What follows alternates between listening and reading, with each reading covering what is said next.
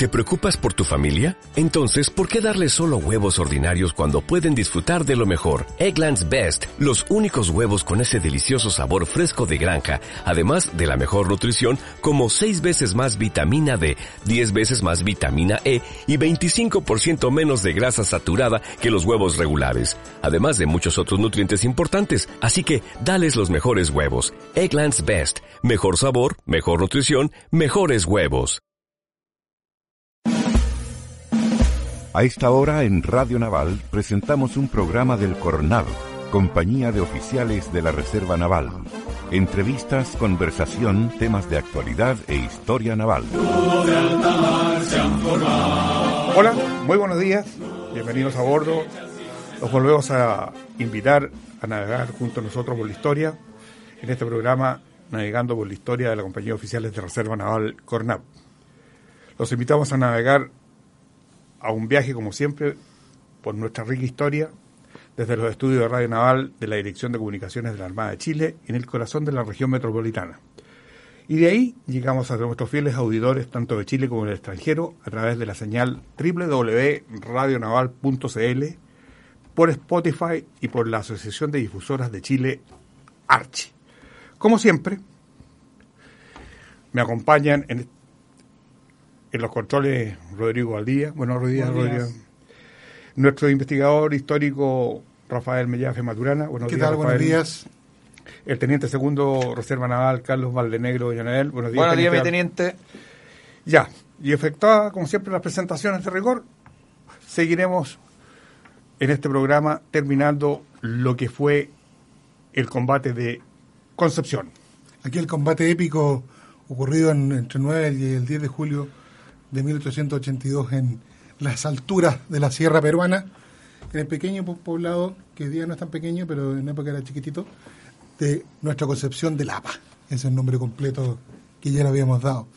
Y la verdad es que, como dijimos anteriormente, no, no contamos con ninguna referencia chilena, porque todos sabemos que nadie quedó sobrevivió a aquel hecho bélico, pero sí tenemos muchas referencias de otros ciudadanos, un italiano, un español, que nos hablan de lo que fue aquel, aquella noche, aquella noche en que los soldados chilenos se fueron haciendo fuertes en la casa parroquial.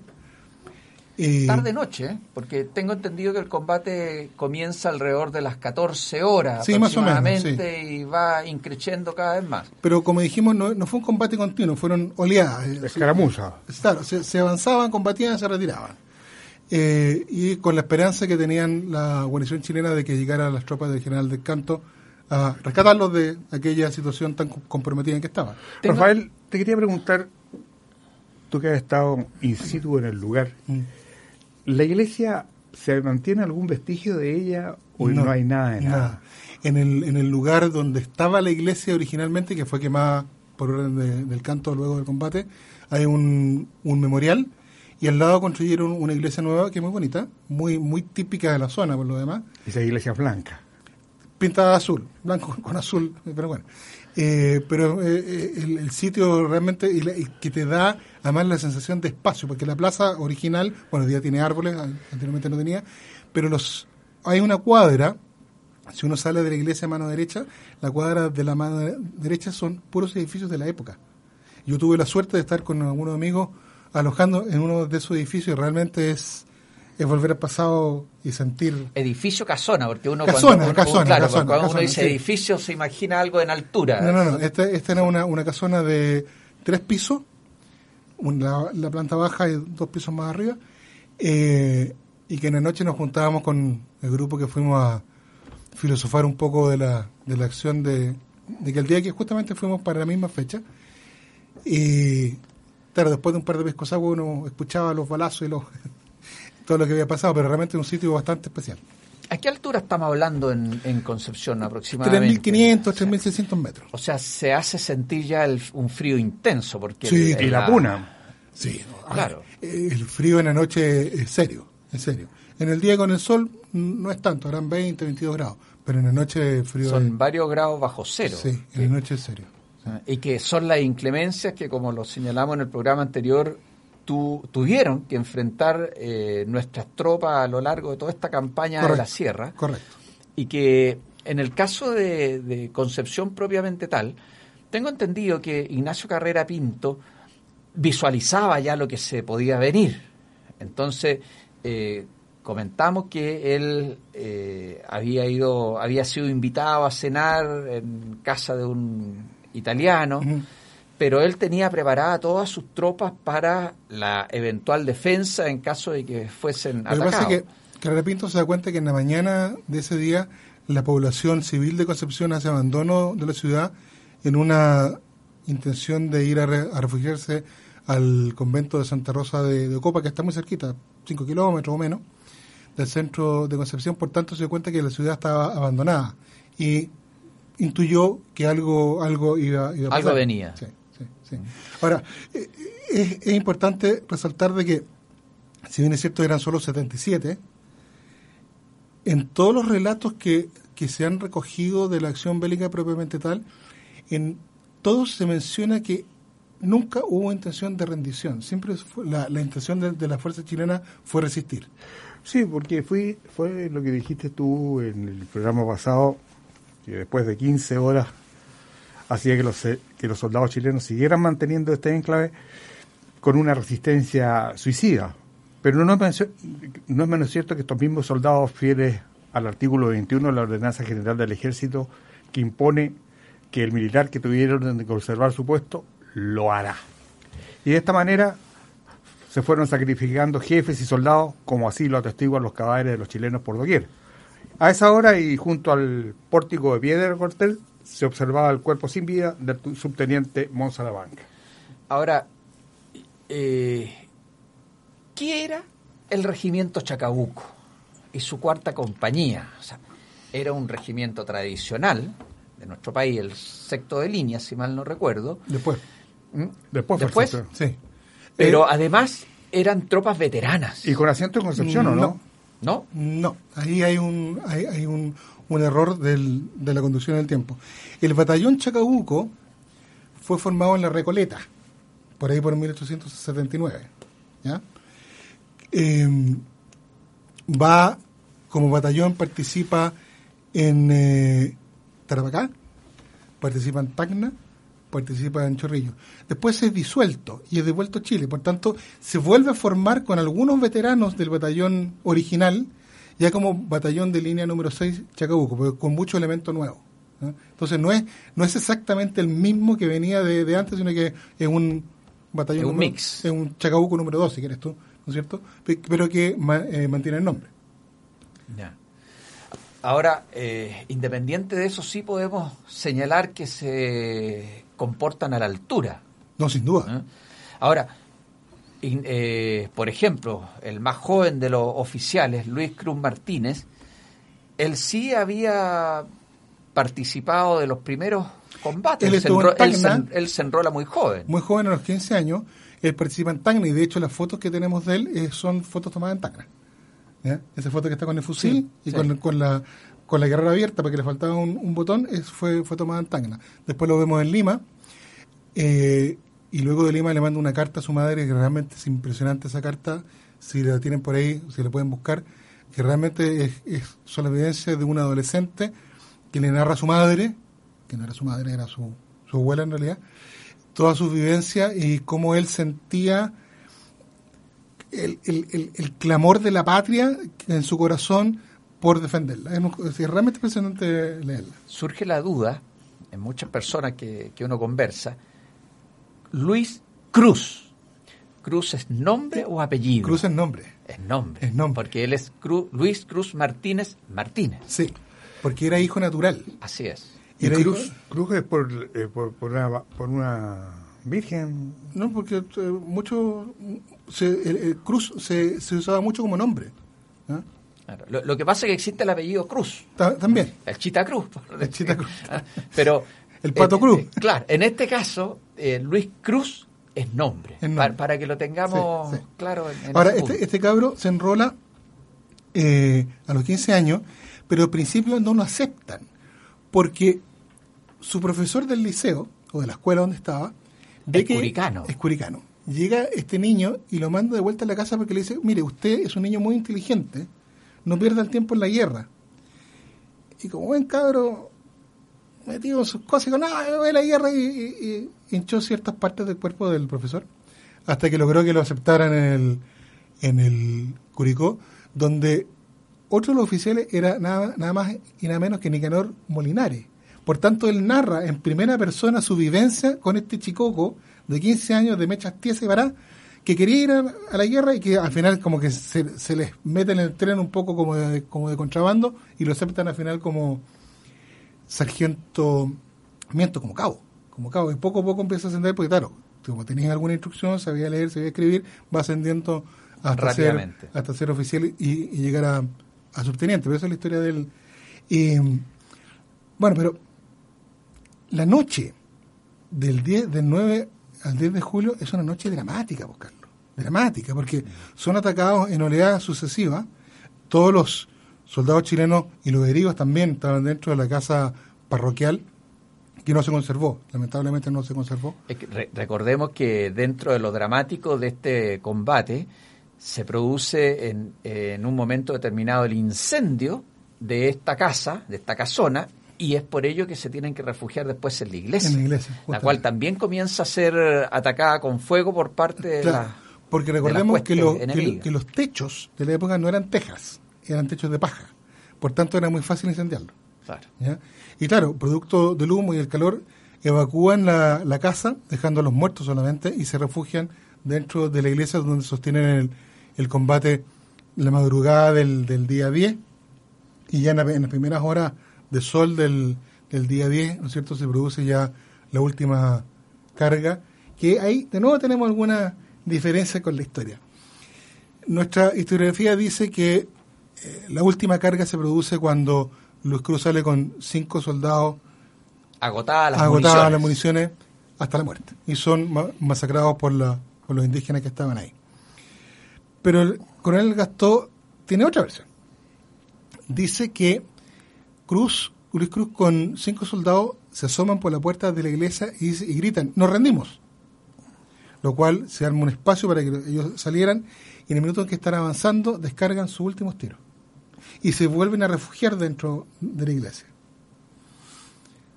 Al rato vuelve a salir y dice, nos rendimos. Y se produce la misma situación. Al rato vuelve a salir y dice, nos rendimos. Pero esta vez ya no le quedaban municiones y, por lo que se dice, se ajustaron el barboquejo de, de los que pisa y partieron bayoneta calada, usando un fusil como lanza, a la muerte, porque no, no les quedaba otra. Y lo que viene después, lo que sucede hasta las aproximadamente nueve, nueve y media de la mañana, algunos lo definen como una bacanal de sangre. Sí, efectivamente, los, los, los indígenas quizás un poco alterados por el consumo de alcohol, descuartizan los cuerpos de los, de los chilenos tú mencionaste en, la, en el programa anterior que esto era una tradición bárbara, todo lo que tú quieras, que pero formaba parte de, del acervo cultural de, ellos. Sí, sí, efectivamente. Eh, aparentemente, por, por la información que nos contaron en el mismo Concepción, la, la cultura inca indica que si tú descuartizas a tu oponente y le sacas el corazón, ese corazón o esa fuerza no se reencarna en alguna otra persona, sino que la matas ahí. Por tanto, el valor demostrado no vuelve a ser presente, no, vuelve a hacerse presente en, algún futuro. Ahora, eso, eh, esa bacanal de sangre, como se relata, y uno se lo puede imaginar dantesco, es lo que ven nuestras tropas, es lo que ve Pinto Agüero, y es lo que ve posteriormente del canto que como tú señalaste, si mal no recuerdo en el programa anterior, no se quiere acercar a ver in situ este escenario dantesco, pero sí da una orden tremenda, que maten a todo enemigo que encuentren. La, la primera, los, primeros que entran, incluso creo que uno de los primeros también es Arturo Benavides, que pasan, que entran a Concepción, ven este escenario y la crónica relata que los soldados que iban llegando, los, los, los del Chacabuco y los de Lautaro, se empiezan a enfurecer ¿no es cierto? Y quieren, evidentemente, venganza, venganza por lo, por lo que estaban viendo. Em, Pinto Güero escribe un parte que también es para parar los pelos. Realmente es una cuestión impresionante. Pero del canto, eh, a eso de las 11 de la mañana, se da cuenta que los hombres están, que los soldados están muy alterados por lo que, por lo que estaban viendo, estaban recogiendo partes y piezas de cuerpo, digamos, intentando juntar algo con algo, y le da una orden a un piquete de, de los carabineros que estaban con, con él, y dice lo siguiente, voy a, voy a leer en parte, abro comillas. Pedí al comandante Alcérreca que preparase un piquete de 12 hombres de carabineros y que viniesen montados a las órdenes de un oficial que fuese estricto cumplidor de órdenes que le impartían. Momentos después estaba listo el teniente Cirralta al mando de 12 hombres montados del regimiento carabineros de Yungay y personalmente le di la siguiente orden. Recorra, señor oficial, un círculo de radio de un kilómetro alrededor de este pueblo y me pasa a cuchillo a todo hombre que encuentre desde la edad de los 16 años hasta los 50 años, pero no ofenda a los menores de 16, a las mujeres y los mayores de 50 años. Ahora, yo me pregunto, ¿es bien difícil ver a un hombre preguntarle si tiene más de 50 o menos de 16? Carnese. No había poco, eh, las crónicas relatan que al rato volvieron los, los hombres con los sables tintos en sangre. Se estima que pasaron a cuchillo a, 400 soldados dispersos que encontraron por ahí. Por la... Y muchos indígenas también eh, absolutamente borrachos. Sí, claro. No se salvó ninguno. Ninguno. Ninguno. O sea, la, la venganza fue. Esa es la parte que nos cuenta, que nos cuenta nuestra historiografía. Nuestra historia, ¿no es cierto? La venganza que se produce fue cruenta. Fue cruenta.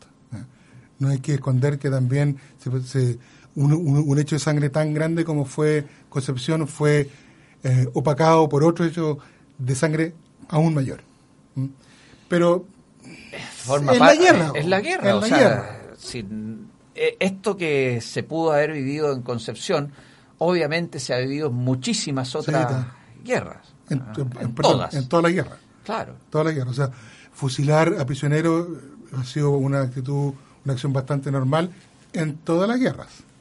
Eso no hay que, no hay que desconocerlo. Ahora, otra orden que da el, coronel del canto es que se reúnan los restos de todos estos soldados y se lleven a la iglesia y se le prenda fuego a esta iglesia para que en definitiva, entre comillas, estos soldados puedan descansar en paz. Por lo tanto, se hace una gran hoguera. Y tengo entendido, eh, no sé si en algún programa anterior se comentó, por parte tuya seguramente, que eh, los restos de todos estos soldados se enterraron en el centro de lo que había sido esta iglesia. Y que posteriormente cuando nuestras tropas eh, abandonan Concepción, abandonan la sierra, estos restos, estas cenizas, por así decirlo, son desenterradas y tiradas al río Mantaro. Sí, correcto. Yo quería hacer una consulta. ¿Cómo llegan los corazones de estos héroes a la Catedral de Santiago? Ah, buena. Eh, como no se podían llevar los cuerpos porque no había cuerpo, el coronel del canto le pide a, los doctores que, iban con él que le sacaran los, corazones a los oficiales. Primera gran pregunta, ¿cómo reconocían a, los oficiales de los soldados ya que estaban todos desparramados? Y desnudos. Muchos de ellos desnudos, pero por las casacas que, no se lo sacaron por las casacas, descubren cuáles son los cuerpos de los oficiales. No está muy claro si logran identificarlo cada cuerpo con cada corazón, pero los corazones son extraídos por los cirujanos que iban con, con del canto, son puestos en, eh, frascos de vidrio con formalina para, para conservarlo. Para mantenerlo.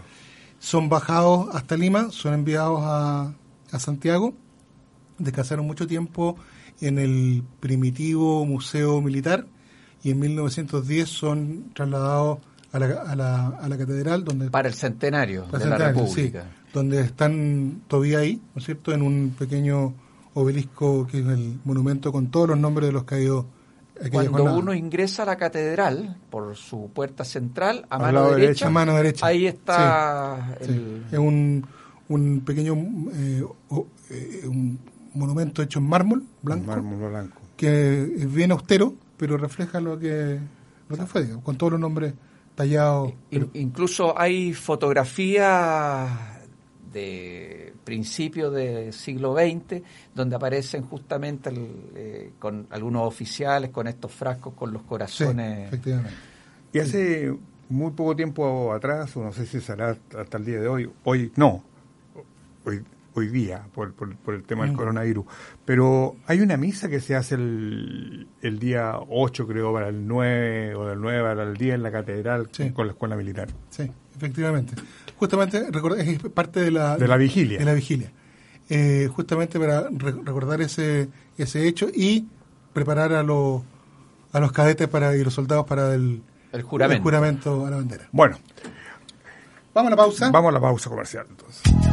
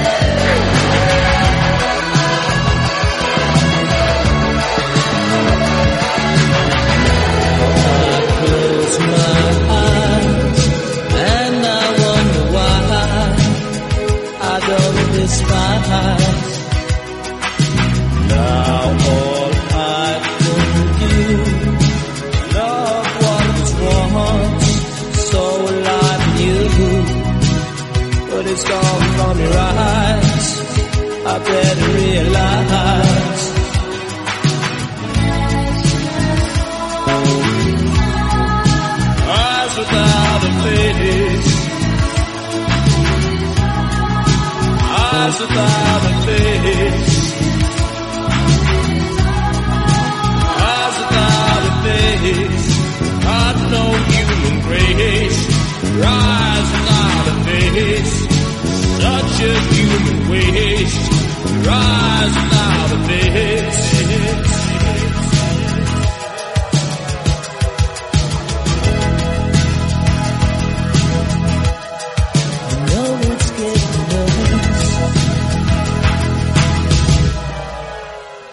después de esta pausa musical y cerrando ya el tema este que nos ha convocado de los 77 bravos de la de Concepción, eh, Rafael, te quería preguntar, después de esto, ¿qué, pasó?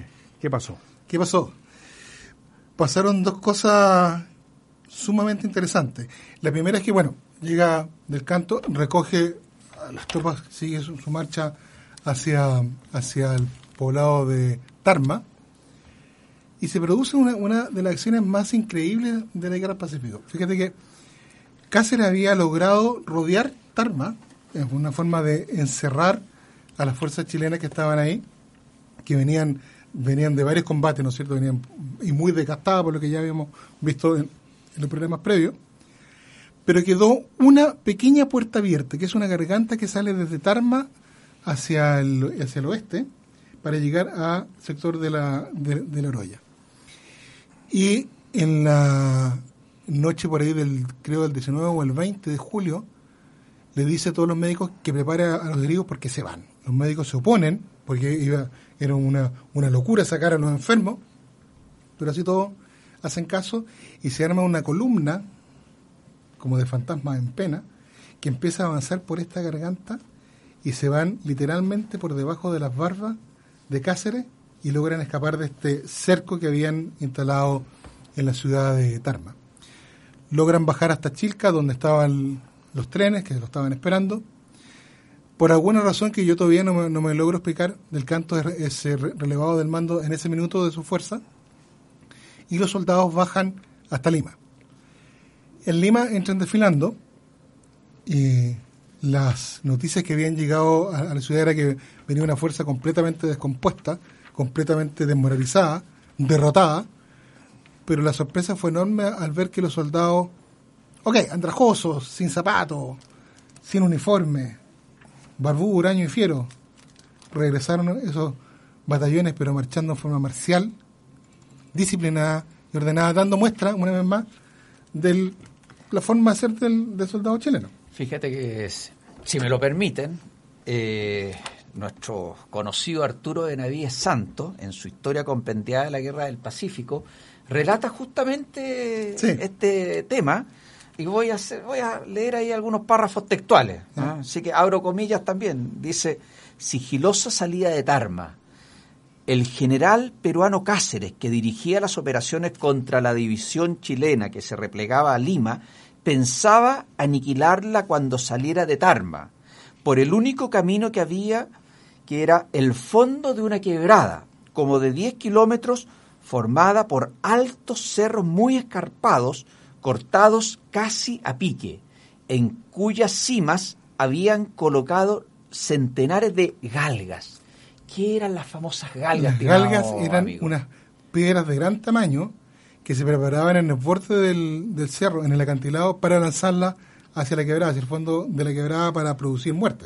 Muchas eh, bajas de nuestro ejército fueron víctimas justamente de estas galgas, que Inostrosa las relata de manera muy dramática siempre. Entonces, continúa Benavides Santo. El coronel del canto impidió ese ataque saliendo de Tarma con la división, con tal cautela que el vecindario lo vino a saber solo al amanecer del 18, cuando ya no había chilenos en el pueblo. El mérito de esta sigilosa salida es muy grande.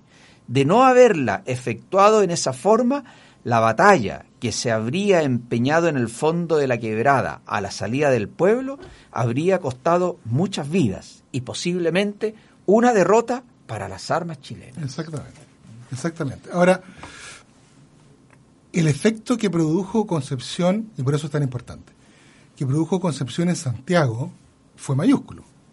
Porque como dijimos en los programas previos, se pensaba de que la guerra estaba ganada, habíamos llegado a Lima, y ya, y listo. Pero Concepción trajo la guerra de vuelta a la, a la población, a la ciudadanía, vía prensa, vía relatos, vía telegrama, y la ciudadanía empezó a clamar por la paz. Ya, ya, ya estaba bueno. Estamos hablando de 1882, llevábamos muchos años en guerra, mucha muerte, mucho herido, mucho, mucho drama humano, y por tanto todo Chile deja este esfuerzo de la nación en armas para decir, no, ya, está bueno, logremos de alguna manera llegar a un acuerdo de paz para que esta guerra se acabe, que ya lleva tanto tiempo y tanto daño nos, nos ha hecho. Fíjate que surge en agosto de ese mismo año, del, del 82, surge una figura que ya la hemos visto en Chorrillo, que es el general Miguel Iglesias Pino de Arce, que hace un manifiesto, que lo hace público, que es dramático. Cómo trata a sus congéneres, es los, los trata de generales de cantinas, surcidores, de triquiñuelas, pero es una forma pero increíble como los deja y clama por el grito de la paz.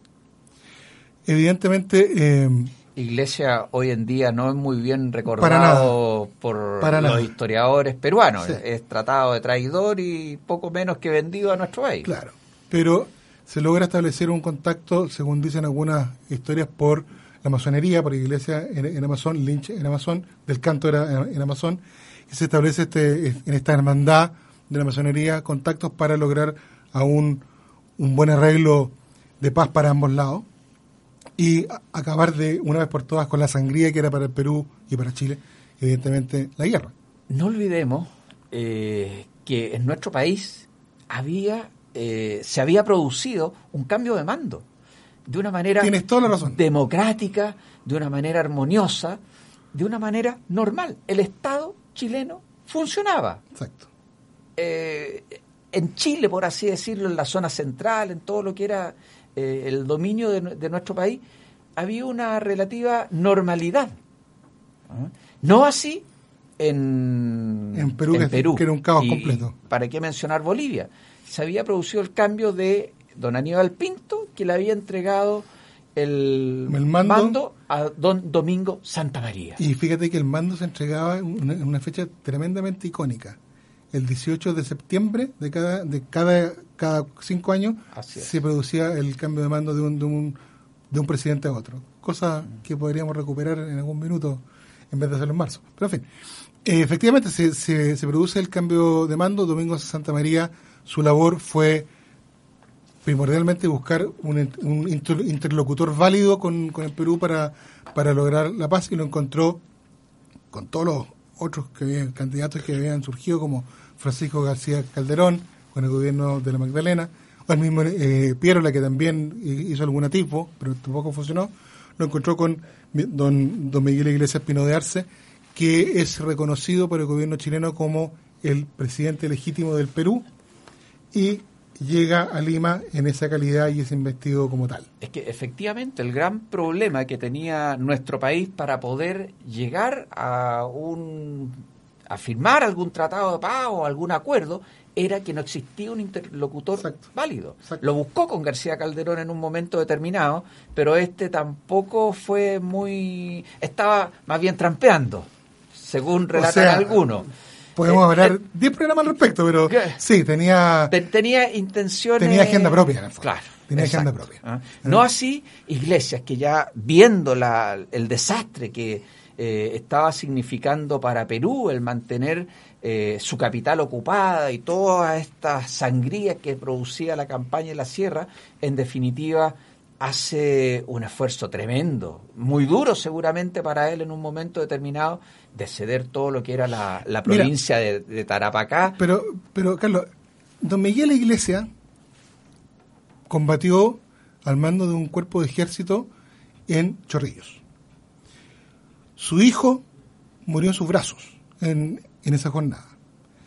Él era un rico hacendado, riquísimo hacendado en Cajamarca, tenía hacienda azucarera, un tipo de, mucho dinero. Y después de, de, Chorrillo, él se va a su hacienda, a su negocio, se olvida que el tema de la guerra estaba hastiado, ¿no es cierto?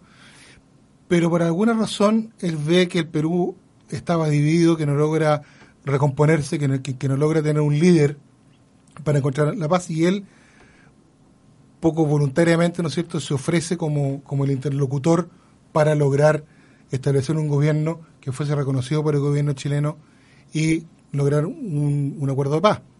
Pero había un problema, un problema grande. ¿Cáceres? Espérate. Piérola se había ido a Europa en el mes de junio del año 81, había desaparecido del mapa político.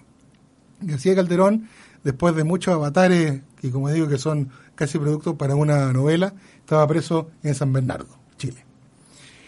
El único encargado del Perú era el almirante Montero que estaba en Arequipa, que tampoco tenía ninguna intención de firmar la paz con, con Chile, porque estaba aún esta pseudo alianza con Bolivia.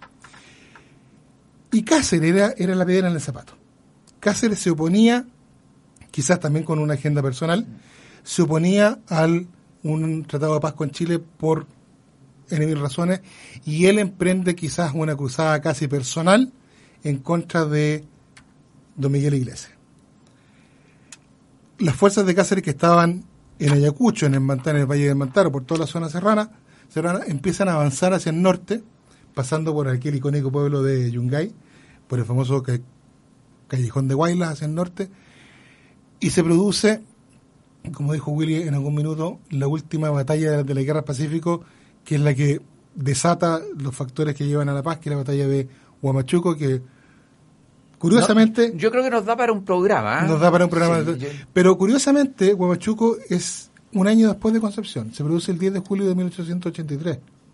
Entonces, yo me pregunto, o me imagino, en la ladera del Cerro Sazón, en Huamachuco, también tres mil y tantos metros de, altura, el coronel Gorostiega con sus oficiales, la, la noche del 9 de julio, ¿cómo tiene que haber sido para ellos? Hacer una, una introspección que hacía un año antes exactamente un año antes, sus compañeros de armas, Carrera Pinto y toda su gente, se inmoló por la patria en este combate completamente desigual y ellos estaban a puertas de otra batalla. ¿Cómo, cómo tiene que ver ese sentido? Eso tiene que ser una cosa bastante especial. Bueno, mm, claro. Yo, yo creo que de una u otra forma eh, las tropas nuestras en esa batalla final, la última gran batalla final de la Guerra del Pacífico, tienen que haber pensado en vengar a sus camaradas de armas que habían sucumbido heroicamente un año atrás.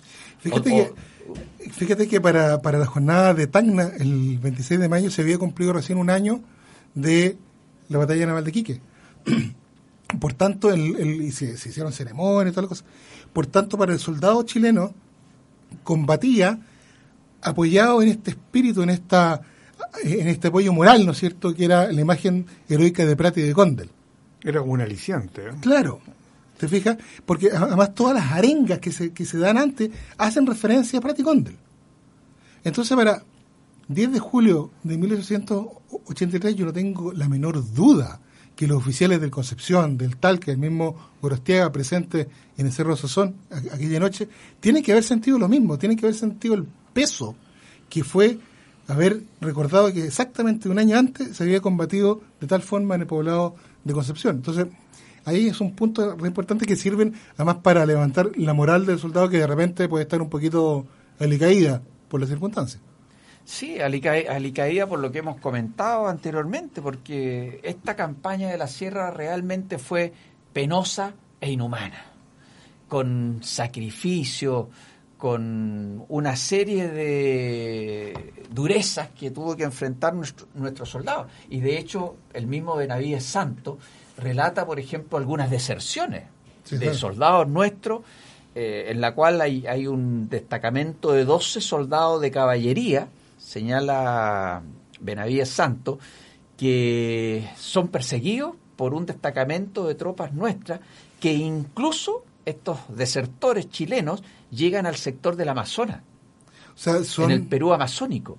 Pero, eh, pero van, van más allá, esos, esos desertores que salen de la sierra, bajan hacia el lado oeste de la cordillera, hacia el Amazonas, son perseguidos por, por otros soldados chilenos para capturarlos, obviamente, pasan por el Amazonas y llegan hasta Brasil.